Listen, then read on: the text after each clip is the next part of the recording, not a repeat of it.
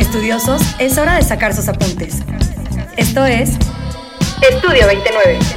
Nos encanta un buen contenido visual. Amamos las marcas. Soluciones creativas. Estamos aquí para demostrarte que es más fácil de lo que te podrías imaginar. Tu marca en nuestras manos.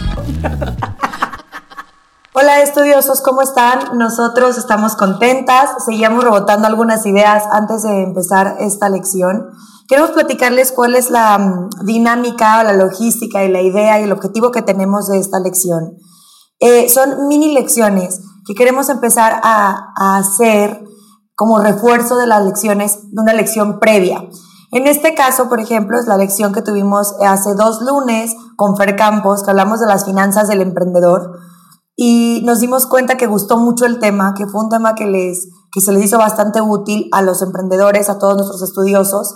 Entonces empezaron a surgir algunas preguntas muy específicas, nos pidieron que hiciéramos algunos temas de forma más como digeribles para los que no son financieros en este caso en específico.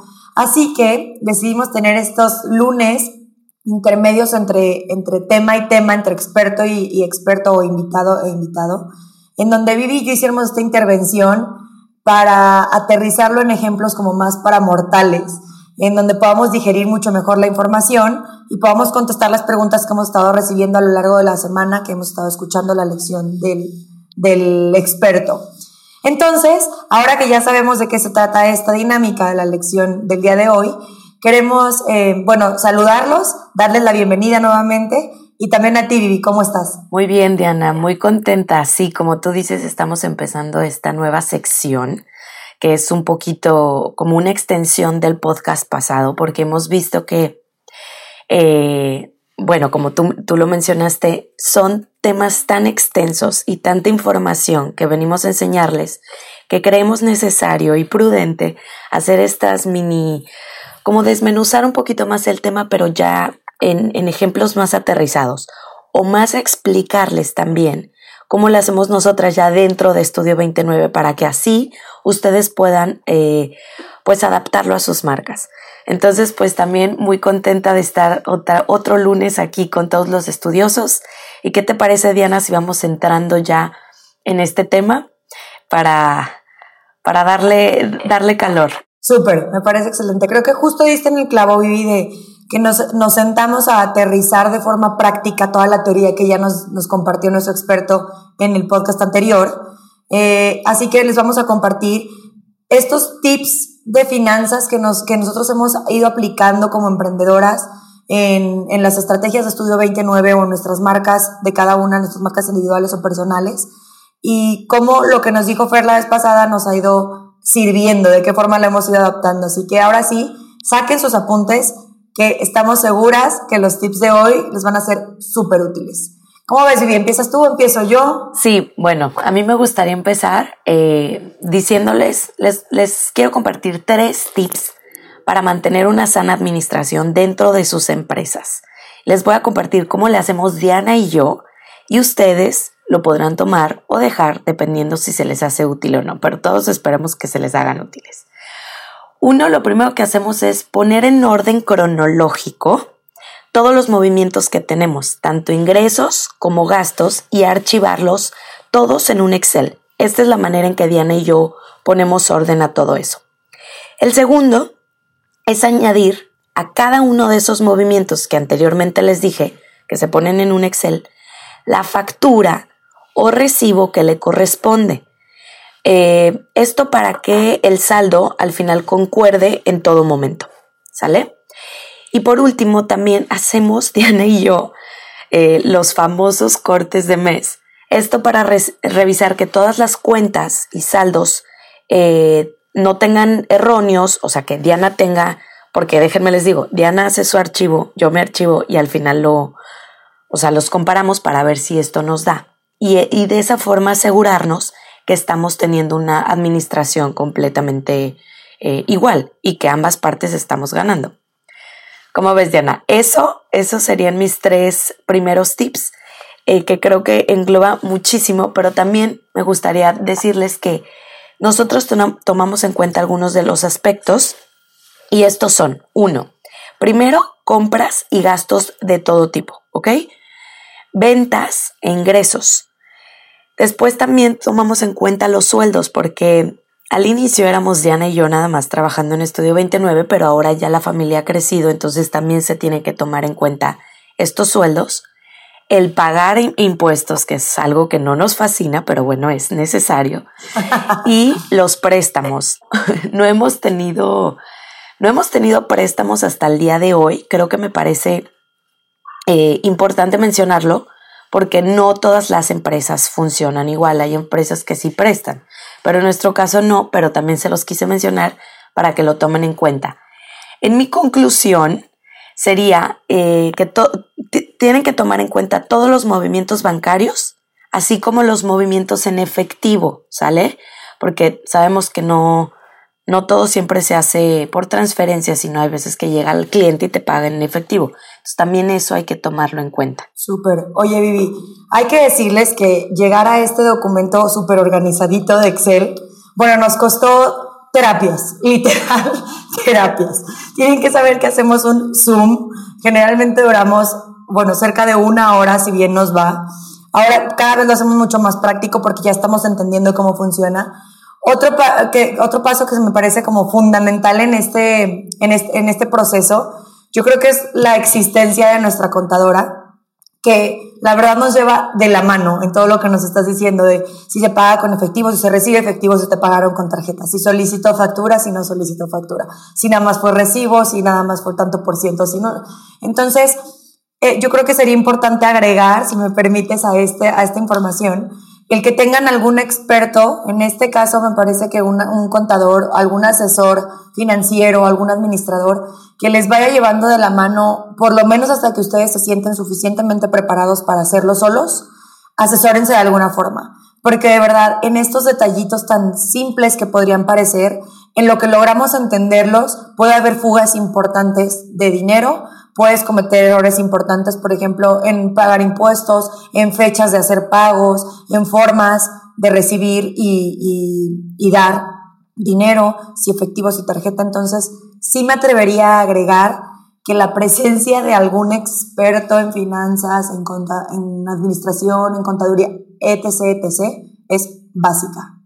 ¿Verdad? Claro, sí, totalmente. O sea, si no fuera por Lita, sí. déjenme les digo que Diana y yo, de verdad, y como tú lo dices, al principio que hacíamos el Excel y hacíamos el corte de mes, nos tardamos horas, horas, y de hecho, creo que el primero que hicimos sí fue en dos días, porque terminamos tan Nos saturamos de números. exactamente, y, y, sí es, y sí es importante, ¿no? Y como lo decía Fer Campos el, el episodio pasado, eh, tienes que checar, a, tienes que sentarte a checar tus números y ver si tu sueño de emprender ese negocio en específico es redituable. ¿Y cómo lo puedes comprobar sentándote y bien, comparando todos estos movimientos? Exactamente. Este, porque luego nos gana, como lo dije, el amor a lo que hacemos y dejamos a un lado el, el si realmente te está dejando para vivir, ¿no?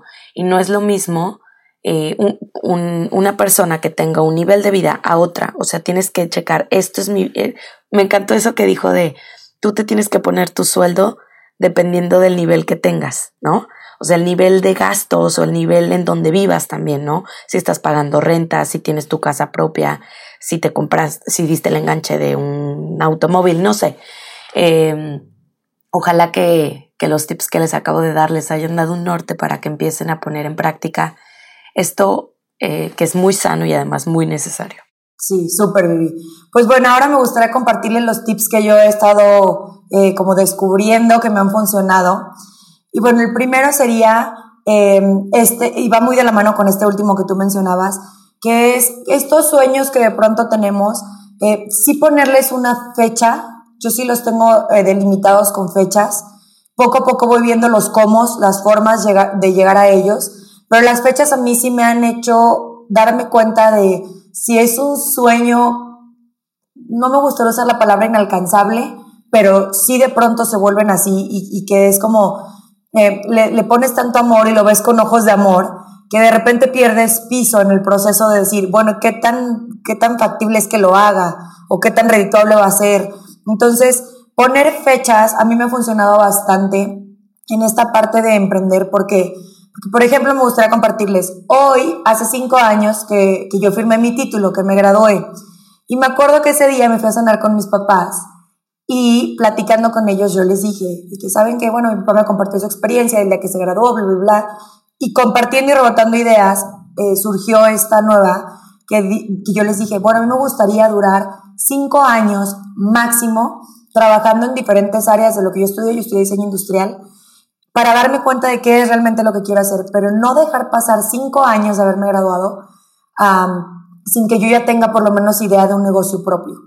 Entonces, hoy que me levanté y veo mi recordatorio de lo que pasó hace cinco años, me llenó de satisfacción darme cuenta que hace dos casi ya tenemos estudio 29. ¿A qué voy con toda esta experiencia melancólica? Que el tener fechas establecidas te hace también que trabajes por estos sueños que no sea nada más como, bueno, un día que pueda emprender, bueno, un día que me pueda comprar, bueno, un día que pueda viajar, bueno, un día que pueda hacer. Es, tengo un año para trabajar para llegar a eso. ¿Qué tengo que hacer para tener los números suficientes para llegar a eso?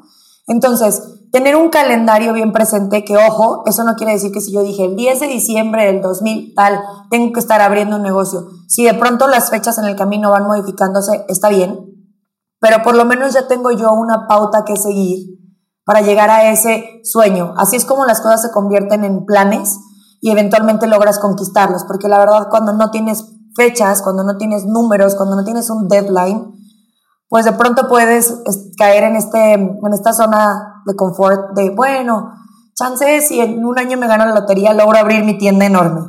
Chances si mi papá me hereda, logro poner mi super negocio. Entonces, yo creo que poner fechas, establecer, mm, pues sí, un deadline, te ayuda también a ir, este, como dando pasos un poquito más firmes que te acerquen a lo que quieres conquistar. Y dentro de este deadline también a mí personalmente me funcionó tener, y ese sería mi segundo tip, establecer como ciertas cantidades de ahorro, de colchón, como le llamamos nosotros en Estudio 29, para no estar en ceros ¿Qué quiere decir? Yo estuve trabajando estos tres años en otras cosas. Yo decía, bueno, a ver, pero si en cinco yo quiero estar emprendiendo, entonces ahorita debería estar ahorrando tanto mensualmente o tengo que tener a finales de año esta cantidad. ¿Para qué? Para que si el día de mañana se me presenta la oportunidad de abrir el negocio con el que estoy hablando de emprender o termino con este trabajo y me quedo de pronto dos meses sin nada que hacer, tener este respaldo que no me deje en la calle, que no me deje en ceros, en números rojos. Entonces, eh, yo agregaría a, mi calendario de, deadlines, agregaría este concepto de tener un ahorro. A mí me ha funcionado bastante, incluso, o sea, me servía antes que tenía un salario fijo, que de pronto puede ser un poco más fácil porque sabes exactamente qué cantidad vas a recibir. Eh, y ahora como emprendedora creo que ya tengo el hábito.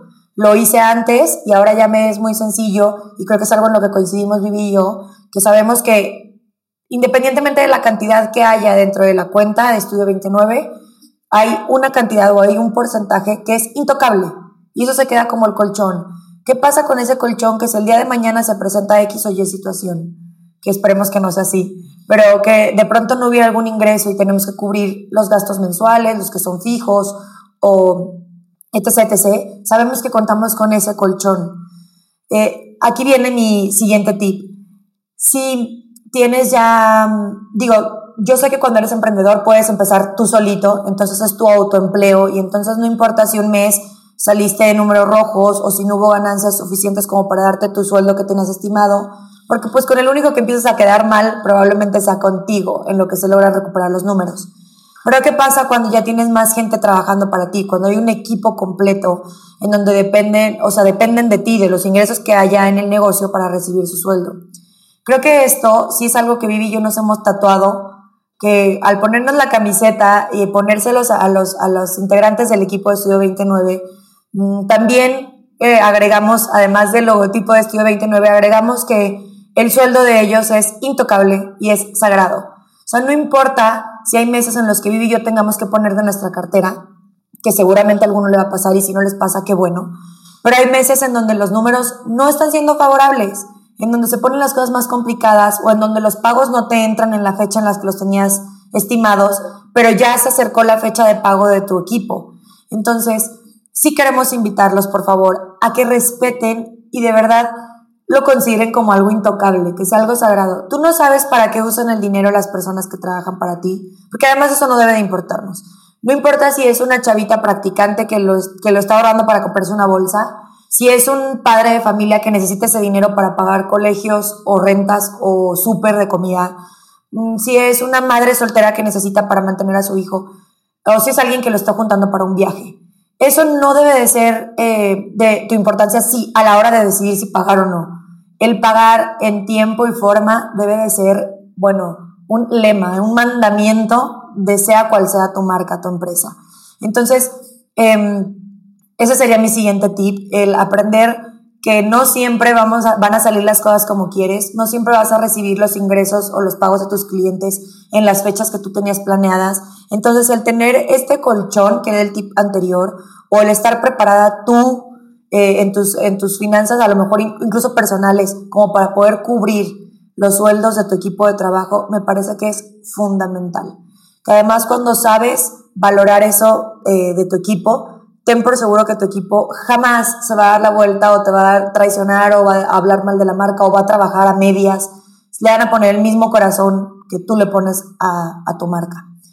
Y por último, que este yo creo que ha sido el que más trabajo me ha costado, lo he aprendido mucho de Vivi y lo tengo muy presente, como que todavía cada vez que se nos presenta una oportunidad de un cliente nuevo, de proyectos que a lo mejor no hemos hecho antes y de pronto pueden parecer atractivos, y es aprender a decir no. ¿Qué pasa? Y me parece que esto va también de la mano con lo que nos decía Fer en el episodio anterior, en el que hablaba de ponerle un costo a tu hora de trabajo. Entonces esto pasa cuando llegan clientes que de pronto no están dispuestos a pagar tu hora de trabajo, lo que cuesta tu trabajo, y que quieren que por eh, lo que ellos, hace cuenta que cuando llegabas de chiquito a la tiendita y decías, traigo 10 pesos que me alcanzo, muchos clientes llegan luego con esta actitud a querer contratar tus servicios. Traigo 10 pesos que me alcanza. Entonces, hay que aprender a decir, bueno, mira, con esos 10 pesos te alcanza para esto, punto. Y ahí termina. O sabes qué, chin, lo siento mucho, en este momento no tenemos ningún servicio de 10 pesos. Esperamos que conforme crezca tu marca podamos volver a colaborar juntos o intentar empezar a colaborar juntos, bla, bla, bla. Pasa que de pronto, y eso creo que nos sucede mucho cuando conocemos a las personas, eh, cuando son amigos, cuando son familiares, o por ejemplo en Aguascalientes, que es como nuestra sede, donde empezamos Estudio 29, pasa que nos conocemos todos con todos. Entonces de pronto se vuelve un poco complicado atreverte a decir no, porque sientes este compromiso como moral de, ok, va, tienes 10 pesos, pues mira, mi servicio cuesta 25, pero como te conozco, mi mamá conoce a tu mamá, eres hermano de mi amiga, etcétera, etcétera, de pronto no te atreves a decir no. ¿Qué es lo que pasa cuando no dices que no? Y van a decir, ¿esto qué tiene que ver con los números? Sí tiene que ver. Tiene que ver que descuidas otros clientes u otros proyectos que sí estarían pagando el precio de tu producto o servicio por estar atendiendo este que tú no supiste decir que no y que no está pagando lo que cuesta tu hora de trabajo. Entonces, he aprendido, yo lo he resumido en una frase, esto, esto, esto el decir no a mí me cuesta impresionantemente, en todos los aspectos, o sea, a nivel social, a nivel personal y a nivel eh, de trabajo también. Pero Vivi es alguien que me ha ayudado mucho, por lo menos a nivel trabajo, a como empezar a considerarlo. Entonces yo resumí mi aprender a decir no en una frase es, ¿cuántos sí estás dejando de decir a las cosas correctas o ideales para ti por no aprender a decir un no oportunamente? Entonces ahora cada vez que entra alguna propuesta de un nuevo proyecto, un nuevo cliente, etcétera, etcétera, sí nos sentamos a considerar qué sí dejaremos de decir, que realmente sean, que sumen, que sean redituables, que en donde podamos aprender, que nos reten, que valgan la pena, este, que sí estamos dejando fuera, por no atrevernos a dar este no que las dos sabemos que tenemos que dar. Entonces, yo creo que este sería Todavía no lo puedo dar tal cual como un tip porque lo estoy poniendo en práctica, pero las dos veces que lo hemos hecho, dos o tres veces que ya logramos hacerlo, los resultados han sido impresionantes. No saben, de verdad, a nivel números, que es el tema de hoy, pero también a nivel energía, porque nos dejamos de desgastar por un proyecto o por un cliente que viví yo nos dimos cuenta que no podíamos con eso. Entonces toda esa energía nos quedó para canalizarla a otros proyectos que hoy en día son de los más importantes, de los más grandes y de los que más corazón le hemos puesto en Estudio 29. Y con eso creo que yo terminaría mis tips de números para emprendedores. ¿Cómo ves, Vivi? Padrísimo, me encanta, Diana. Sí, pues como tú dices, complementar, poner en balanza qué cosas te gustan, qué cosas le estás metiendo tú más, eh, qué cosas te dejan, qué cosas no, porque no es negociable. Cuando tú estás negociando con tu salud emocional, yo creo que ahí ya no se convierte en algo pues que te da pues que es beneficioso, ¿no? Porque a fin de cuentas tú tienes que estar bien para que todo lo que hagas se vea millonificado. Y bueno, estudiosos, pues muchas gracias por haber estado el día de hoy con nosotras. Esperemos que esta mini lección les haya servido, les guste, que nos sigan compartiendo sus pues sus opiniones, sus comentarios, que a nosotras nos gusta recibirlos, leerlos. Eh, y pues nada, esperemos que el próximo lunes eh, también estén aquí con nosotras. Así es, estudiosos, nos encantó compartir con ustedes esta parte un poco más modo de las finanzas para emprendedores. Y queremos invitarlos a que nos sigan en todas nuestras redes sociales. Pueden encontrar este contenido y mucho más que les seguro les va a sumar a sus marcas en Instagram, YouTube, Facebook, en nuestra website, en TikTok, en nuestras cuentas personales. Por ahí estaremos compartiendo cómo nos encuentran como Estudio 29, como Viviana Cardona y como Diana Gutiérrez en la descripción de este episodio. Y también queremos invitarlos a que nos escriban y nos comenten qué otros temas creen que les serían útiles como emprendedores, em, qué expertos, qué invitados o qué especialidad les gustaría que estuviera presente dentro del podcast Estudio 29. Recuerden que nuestro contenido es para ustedes, por ustedes, entonces queremos prepararles cosas que les sean útiles, que realmente escucharlos digan, wow, ahora sí, si no había empezado a emprender, hoy empiezo, o esta duda me la resolvieron en 20 minutos de podcast. Entonces estaremos leyendo por ahí atentas sus comentarios Estudiosos, esto fue todo por hoy. Nos vemos hasta la próxima. Muchas gracias. Gracias.